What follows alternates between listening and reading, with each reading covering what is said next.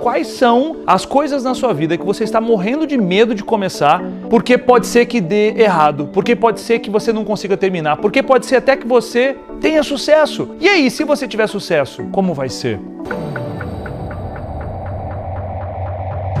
E aí, num belo dia, você tem a ideia de começar um projeto, de fazer alguma coisa na sua vida, de de repente empreender, ou de de repente apresentar um projeto novo na empresa, ou talvez uma proposta nova para o seu marido ou para a esposa. Ou talvez até começar uma mudança na sua saúde. E nesse momento começam a abrir cenários na sua cabeça. E sempre existe um dos cenários onde as coisas não dão certo. Para algumas pessoas, até isso faz parte da maioria dos cenários possíveis na cabeça. E aí vem a grande trava: o medo de dar errado. Você não tem ideia do quanto isso trava as pessoas e deve travar você também em relação a alguma coisa hoje na sua vida. E esse estado de medo que é gerado na vida das pessoas em relação a será que eu vou conseguir, coloca a maioria das pessoas num estado muito perigoso que é o estado de inação, um estado de inércia, um estado de não fazer nada. E como resolver isso? Como resolver esse estado de inação, esse medo que fica dominando de repente a sua vida e te faz ficar mais ansioso? Em alguns estados mais avançados, até depressivo. Como aumentar essa carga de realização, essa vontade de viver? Como recobrar isso? E o que você precisa entender é que esse medo todo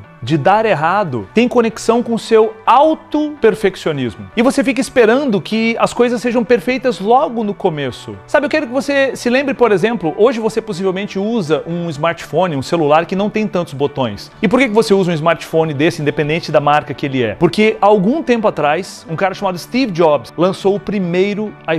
O primeiro iPhone ele não tinha multifuncionalidades, o primeiro iPhone nem tinha uma câmera na frente, ele não tinha várias coisas que existem hoje no aparelho. Mas ele olhou para aquela situação e falou: bom, esse aparelho já está suficientemente bom para promover algum impacto. E ele lançou e ele começou. Ele poderia ficar com medo do tipo: será que as pessoas não esperavam alguma coisa mais? Mas ele já sabia que aquilo era um ótimo passo, era um ótimo começo. Isso precisa ficar de lição para você. Não fique esperando você ter todas as ferramentas ou todas as possibilidades ou até morrendo de medo de errar. O grande fato é que as pessoas que são realizadoras, elas olham para trás, analisam o que fizeram um ano atrás e muitas vezes têm até vergonha do que fizeram, porque elas avançaram e melhoraram tanto que elas percebem: uau, eu lancei aquilo, eu fiz aquilo, eu realizei aquilo um tempo atrás e hoje eu estou muito melhor. Mas como é que você atinge o nível de estar muito melhor?